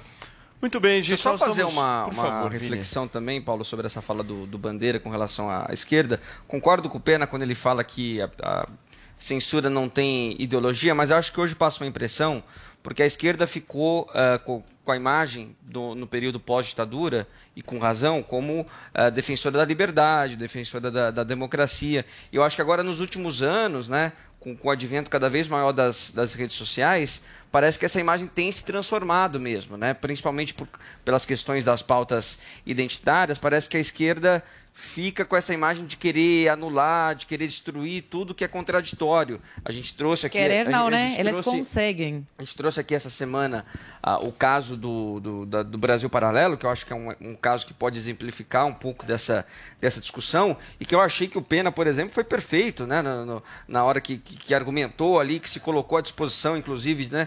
de conversar, de dialogar, de, de trazer o trabalho e de, e de fazer o contraditório quando quando se deve, né? Eu não acho que tudo é cultura do, do cancelamento. Eu acho que quando, é, as críticas elas têm que ser feitas quando são, são, são, são disparadas aí falas é, é, absurdas, mas você também não pode é, é, anular tudo que é falado do, do outro lado, né? Você Concordo. pode O cancelamento é dialogar. terrível, né, Vini? Oi? A palavra cancelamento é, uma palavra cancelamento terrível. né, é o novo É Coliseu, ruim. né? É horrível, é atividade. horrível muito isso. ruim. Olha, eu Twitter é tudo Coliseu que hoje em dia. Mas certo? É, eu infelizmente posso a esquerda tem muita força, aí tudo. acaba destruindo vidas, né? Pessoas Então, mas perdendo é seus Coliseu. empregos. Eu- É, é, pra mim, Eu o Coliseu é a representação clara do que acontece hoje. Vai lá duas pessoas, começam a discordar, a brigar, a se xingar, Mas e um monte de gente assistindo e aplaudindo, gritando de um lado, gritando do outro. É isso que acontece. Porque a esquerda vai e faz pressão até conseguir o que querem, né? Destruir a carreira, a imagem de uma pessoa. Pô, mesmo sabendo direita que eles sabem faz, que a pessoa não, não é aquilo que eles, eles Mas estão falando. Eu acho tem que a a direita, direita- também, então, é hein? aí que tá. As duas. Sim, só que a esquerda É tem muito mais humano, força. meu. A esquerda tem muito mais força e tenho vários exemplos que eu não vou É citar aqui. ser humano. Tem o vários ser exemplos que eu não vou tá citar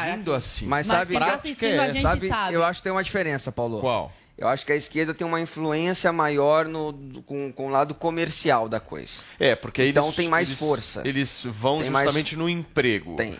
Na realidade, eles podem ter uma parte O do discurso, mercado. o discurso eles, é mais né? mercadológico. É, um discurso mais mercadológico, Isso, sim, isso. concordo. Muito bem, turma, o papo tá muito bom, mas eu preciso ir por um rápido intervalo comercial. E na volta, eu quero muito falar de BBB. A gente vai falar hoje, Paulinha, de Ah, BBB. vamos, né? Um Bruna segundo maior paredão de todos os tempos. Dentre outras questões. Afinal de contas, Luana Piovani já se pronunciou. Já? Já fez um vídeo, olhou na câmera e disse o seguinte: olha só o que vocês fizeram. No Dia Internacional da Mulher, vocês tiraram uma mulher. Daqui a pouquinho a gente vai E comentar deixaram sobre Arthur isso? Aguiar. Agora são 11 horas e 4 minutos. A Jovem Pan apresenta Conselho do Tio Rico. Senhoras e senhores, meu nome é Daniel Zuckerman, esse é o Conselho do Tio Rico, mas calma, calma, calma, calma, que agora eu vou ter que cantar em hebraico. Fala, até. Zuki. Yom Uledet Sameach, Yom Uledet Sameach. É um parabéns pra você hebraico. Tem aniversário, tio! Valeu, Dá um beijo aqui. obrigado. Esse ano é nosso de novo. Dá um abração aqui. Você vê que eu não tô ficando mais novo, tô ficando mais experiente, né? Sempre, sempre, sempre, sempre.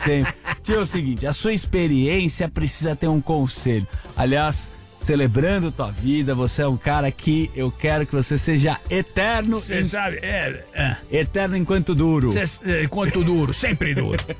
Agora, você sabe que muita gente pergunta, pô, tio, da onde você tirou essas ideias, essas experiências todas? Eu vou te falar um negócio. Da Sabe- onde? Sabe o que negócio que me impulsionou sempre? O quê? Papai sempre me mandava viajar pra abrir a mente. Essa é uma pergunta que eu quero te falar. Vale a pena gastar o dinheiro com o quê? Com coisa material ou com viagem? Viagem não é barato, hein, tio? Não é barato. Vou te falar um negócio, depende do bem material. Mas se for supérfluo, tipo, puta, um carro, alguma coisa assim, eu me dou bem com gente que viaja, Zuki. Eu já, eu já estudei isso e eu comecei a, a perceber que eu gosto de gente que viaja. Sabe por quê? Por quê? A viagem abre a mente das pessoas. Todo mundo fala, porra, o Brasil é ruim, não sei o quê. Quando você vai viajando pra fora, você vai vendo que o Brasil tem seus pontos ruins, óbvio, e seus pontos bons. Perfeito. E aí, e ninguém tira essa experiência tua. É verdade. Puta, quanto mais você viaja, não interessa se você vai ficar no Ritz de Paris ou no mochilão. Tem que viajar, olhar gente nova, conversar, porque a mente abre muito. Eu concordo com você. Se eu tivesse um carimbo, eu dava agora na tua testa e falava: você tá certo, E tio." agora, final de, de pandemia, vamos ver se a gente começa a viajar mais. Eu tava com mais saudade bizarra de viajar. Puta! Eu amo viajar. Agora eu vou falar uma coisa. Você me deu de presente, eu preciso agradecer publicamente uma viagem pra França. Você pagou e eu agradeço, viu? Foi a última viagem que eu fiz, É, viu? só que você vai me trazer um vinho que custa três vezes mais o preço dessa Fala o passagem. vinho que você sonha em ter na sua adega. Aliás, você ganhou um vinho aí de 1900 e... É verdade. Não? Não fala, não Que fala. vinho que foi? Qual vinho que foi? Eu gosto de dois. Um Cheval Blanc Cheval Blanc. e um Robrion. Robrião, se você quiser agradar o tio Rico. Esse Lopes não tem na adega, hein, É, tio? puta merda. E vem cá, eu tomo isso de café da manhã. Você adora tomar vinho de manhã, né, tio? É, la, lava o esôfago. Esse foi o Conselho do Tio Rico aqui na Jovem Pan. Beijo grande. Conselho do Tio Rico. Jovem Pan Morning Show.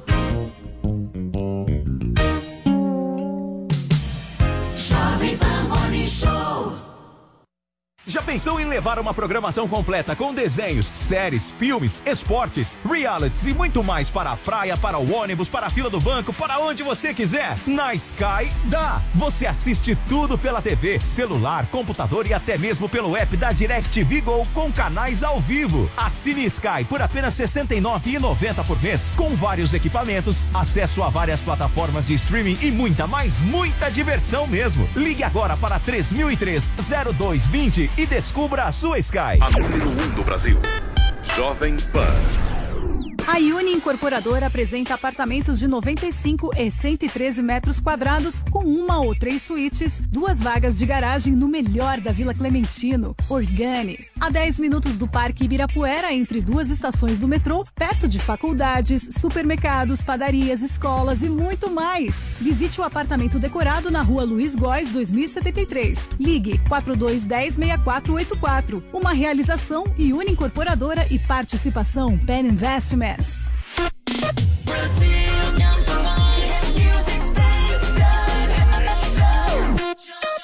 Jovem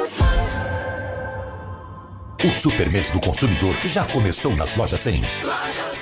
Ar-condicionado TCL Split 9000 BTUs nas lojas 100, só 1.898 à vista. Ou em 10 de 189,80 por mês, sem juros. Refrigerador Panasonic VT40X 387 litros, Corinox, nas lojas 100, só 3.398 à vista. Ou em 10 de 339,80 por mês, sem juros. Super Mês do Consumidor. Facilidade assim, só nas lojas 100. Mais uma vez, como sempre, imbatível. This is my station. Você já sabe como assistir a Jovem Pan News direto na sua TV? É muito fácil. Se você tiver TV por assinatura, procure pelo canal 576 na NET, Claro TV, Sky e DirecTV Go. Pelo canal 581 na Vivo TV ou pela Oi Play. Acompanhe também nas parabólicas. Agora, se você quiser assistir no celular ou tablet, é só baixar o Panflix na sua loja de aplicativos e assistir 24 horas no mundo todo. Jovem Pan News.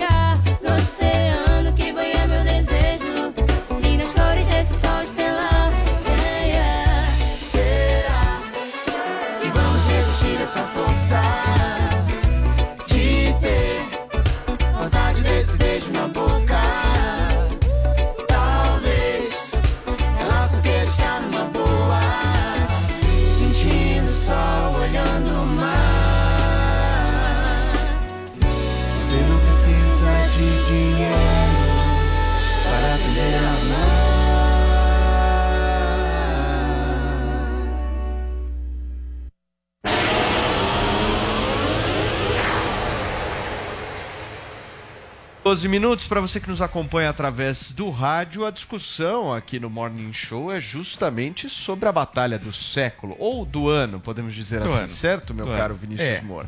Jade Picon saiu fora, certo, Sim, Paulinha? Arthur Aguiar ficou. E Pena estava comentando com muita propriedade a respeito agora Exato. do fim desse antagonismo dentro desse programa, que já estava morno e tende a piorar. Continua a sua análise política apenas sobre o jogo.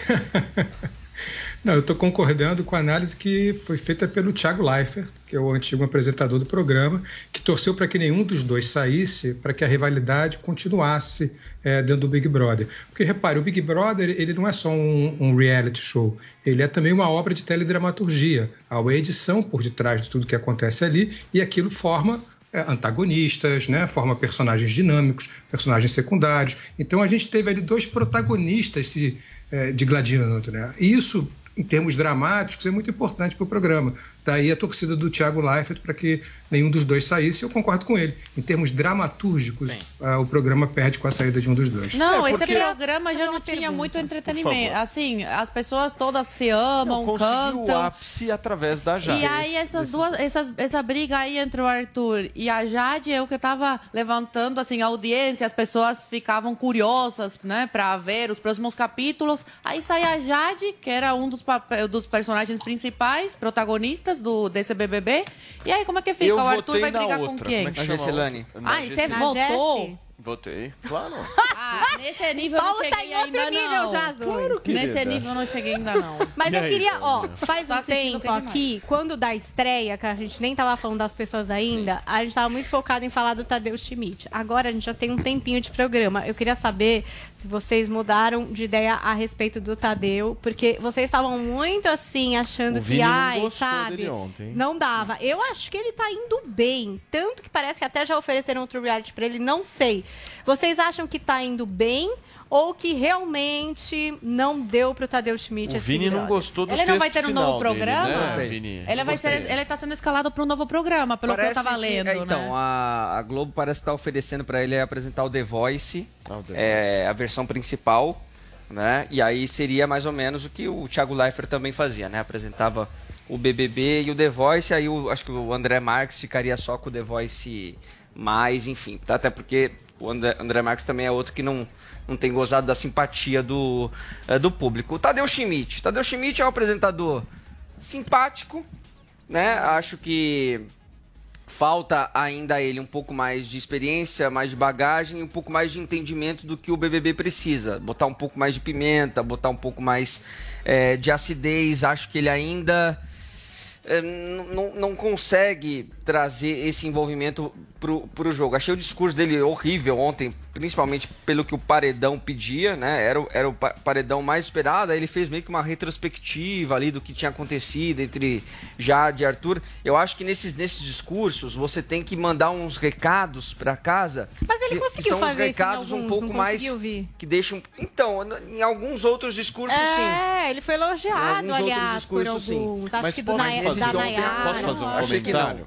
Eu que não. acho só injusto avaliar o Tadeu é, apenas por essa questão do envolvimento dele com os participantes, porque o elenco atual Não entrega. é Ruim. muito ruim. Mas quando o elenco não Nós entrega. estamos falando aqui de uma menina Jade Picon que foi o ápice do programa. A Jade Picon foi o ápice do programa. No programa do ano passado, se a Jade Picon tivesse lá, ela não seria nem notada.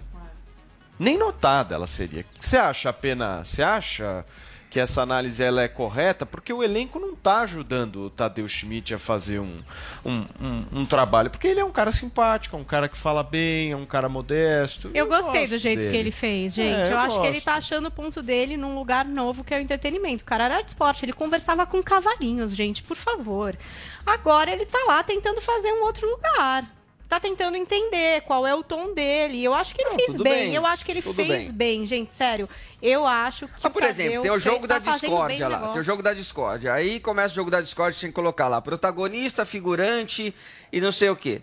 Aí ele fala, aí alguém pergunta pra ele assim: protagonista tem que ser a, a própria pessoa? Ele, é, se você não for protagonista da sua história, quer dizer, ele já acabou com o jogo ali. Vini, deixa Tem eu que ter- parar tem com que essa ter um pouco mais de discussão aqui. malícia. É, eu só- inexperiência. Só, um minuto, gente.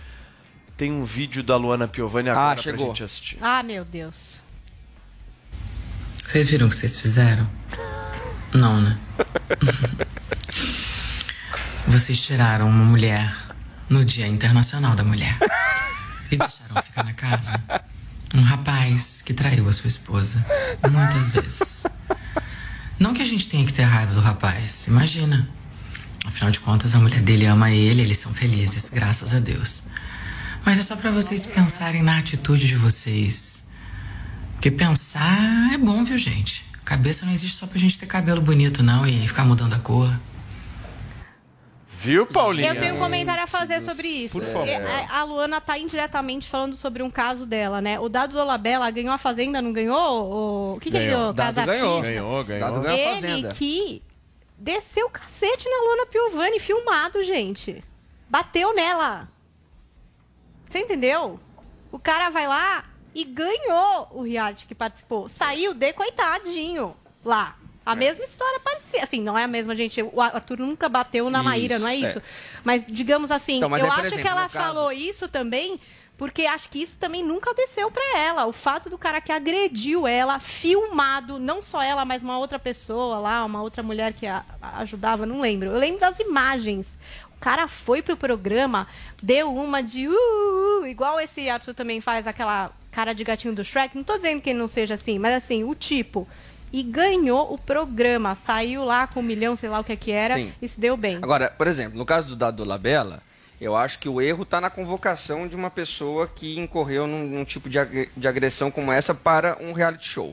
No caso do Arthur Aguiar, por não, mais... não foi crime nem nada, é isso. Não né? é um crime. Traiu, Não é um assim. crime. E você não pode. E aí o cara tá dentro de um reality. Você tem que jog- é, julgar o que ele tá fazendo lá dentro, não o que ele fez aqui fora. Mas ninguém faz Senão, isso, É, senão mas- não tem. Aqui não não tem é Mas isso jogo. não existe. Mas isso não existe. tem como é que você jogo, vai, ju- como é que você vai julgar quem tá há duas semanas lá? Não tem como. Você vai pegar Oi? o passado do cara, lógico. Ah, então, mas Vocês aí não não precisa ter ele reality, então. bonzinho Entrega pra, demais? pra quem é o mais bonzinho Cê- aqui fora, que teve a melhor vida aqui fora. Me incomoda. Mas eu é não suporto acontece. gente boazinha demais. Ai, não dá, gente, não dá. Só queria defender o Thiago.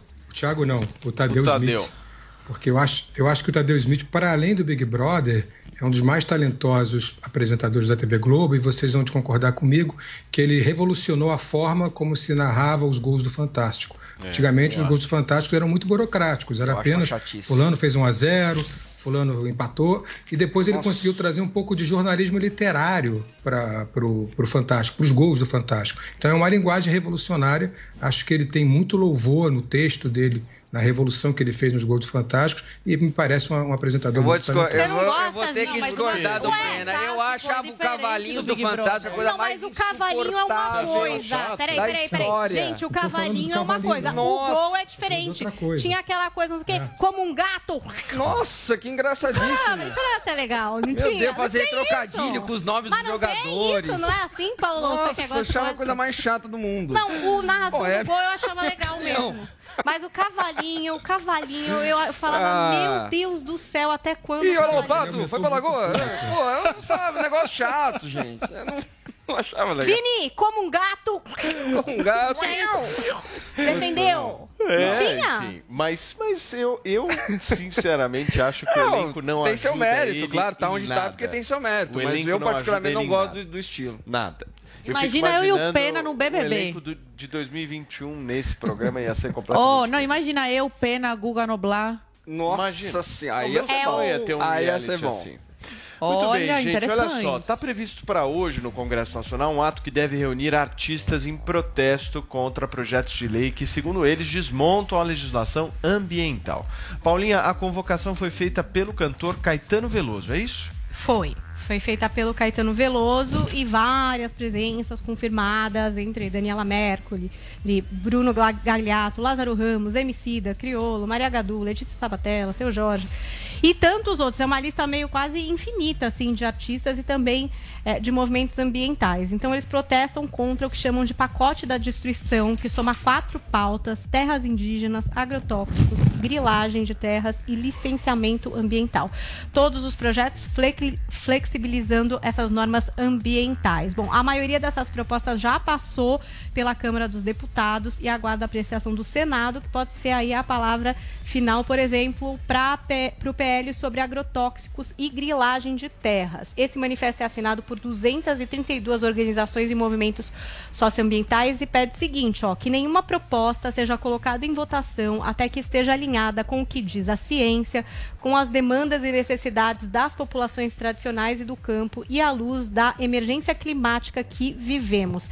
Antes desse ato público, esse grupo deve se reunir eh, agora uma da tarde com a ministra do STF, Carmen Lúcia, e outros ministros da corte. A expectativa é alertar o judiciário no sentido de que se esses projetos forem aprovados como estão, eles poderiam até ali ir para o Supremo, porque eles estariam aí incorrendo em inconstitucionalidade, de acordo com os artigos 225 e 231 da Constituição Federal, que tratam exatamente sobre os direitos ambientais e indígenas. Então, daí, a partir das 15, depois dessa reunião com a Carmen Lúcia, um carro de som deve se colocar ali em frente ao Congresso Nacional e alternar discursos e canções com as vozes aí de vários artistas, cantores, ativistas e ambientalistas.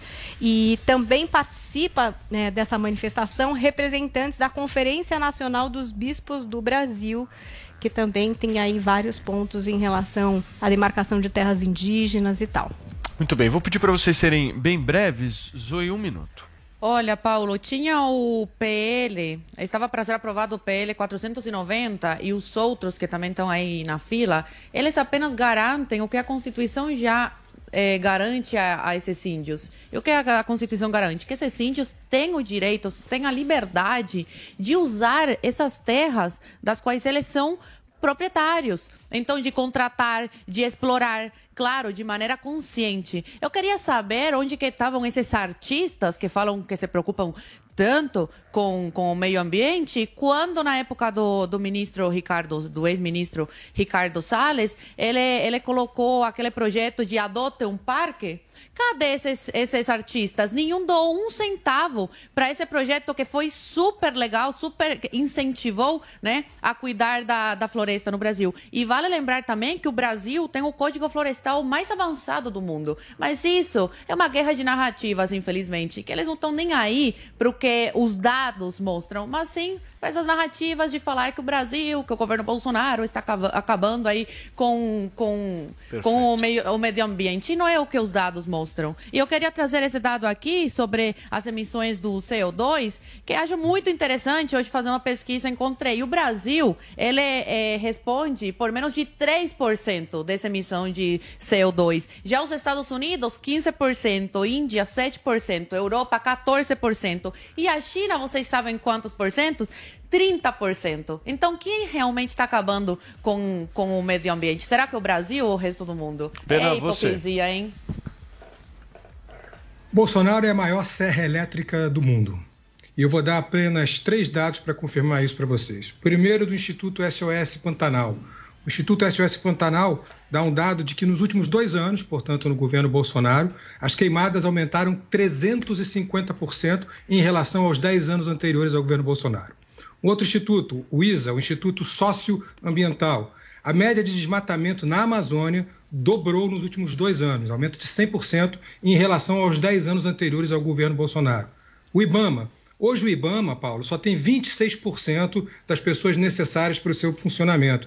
Ele tem mais vagas ociosas do que preenchidas. Eu conversei hoje com um técnico do IBAMA, de alta patente, e ele me disse exatamente que são 2.169 vagas preenchidas e 2.741 ociosas. Então, onde não há fiscalização, há crime sim, há crime ambiental. E aí as pessoas, só para finalizar, podem perguntar: mas o que, que eu tenho a ver com isso? Com a queimada da Amazônia, com a queimada do Pantanal, se eu moro aqui no Sudeste?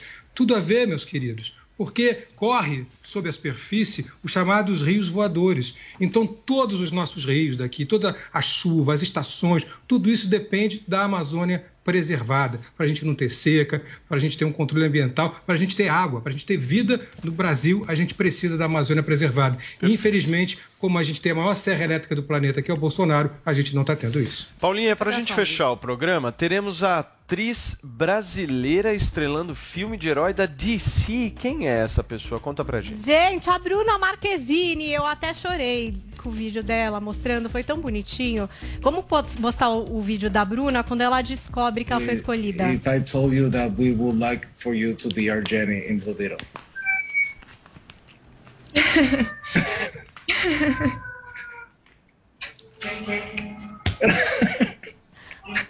É, ela tá conversando com o diretor Angel Manuel Soto, que fala pra ela no começo, olha, a gente tá fazendo aqui umas ligações, não sei o que, não sei o que lá.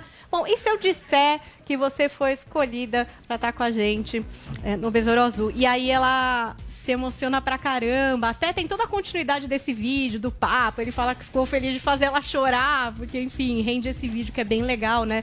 Para os fãs verem. É, e aí a gente vai ter realmente a presença dela nesse filme que é da DC, então não é da Marvel. É, tem muita gente que fala que o Besouro Azul seria uma espécie do Homem-Aranha é, da DC, o Homem-Aranha da Marvel, e o Besouro Azul seria um personagem, vai, correlato na DC. É o primeiro herói é, também latino que vai ser levado para os cinemas, então tem todo um elenco aí com outros nomes jovens e latinos, como por exemplo a Belisa Escobedeiro, o Harvey Guillen, o Cholo Maranduena, que vai ser o Besouro Azul, e agora a nossa Bruna Marquezine. Ela vai ser o interesse romântico do nosso herói, ela é a co-protagonista desse filme, que deve estrear agora em 18 de agosto de 2023 e aparentemente nos cinemas. Havia uma previsão de que esse filme chegaria só no streaming, mas isso mudou, então veremos sim a nossa brasileira, a nossa Bruninha na grande tela cinza em breve num filme da DC. Muito bem, Paulinho. E os nossos tweets de hoje quais são? Gente, temos um maravilhoso feito pelo nosso departamento profissional de memes digitais, não é verdade? Que traz o quê? A modelito Jane Fonda da Zoe. O modelito Jane Fonda de Zoe. Zoe, como Jane Fonda, está de polaina, está com o cabelo mullet, está se esticando, está super na moda. Batam palmas para essa mulher aqui neste programa. Tenemos também Victor Júnior, que trouxe um alerta, e é verdade. Hoje Pena foi censurado nesse programa, porque Paulo Matias iria passar a palavra para o Pena. Paula Carvalho cortou, Vini cortou, Paulo recortou e Pena não falou. Quer dizer, a censura tá on aqui nesse programa. É, tudo organizado, né? Super. É, tudo planejado, É um plano. Muito bem, turma, olha a notícia aqui. Moro já comenta com amigos que pode desistir da Você tá feliz. O né? Adriles vai tá perder a feliz, conta, hein? Você tá feliz. Ai, Drilinho, eu te ligo hoje à tarde. Um beijo, gente. A gente se vê amanhã. Valeu, tchau. É a estrada.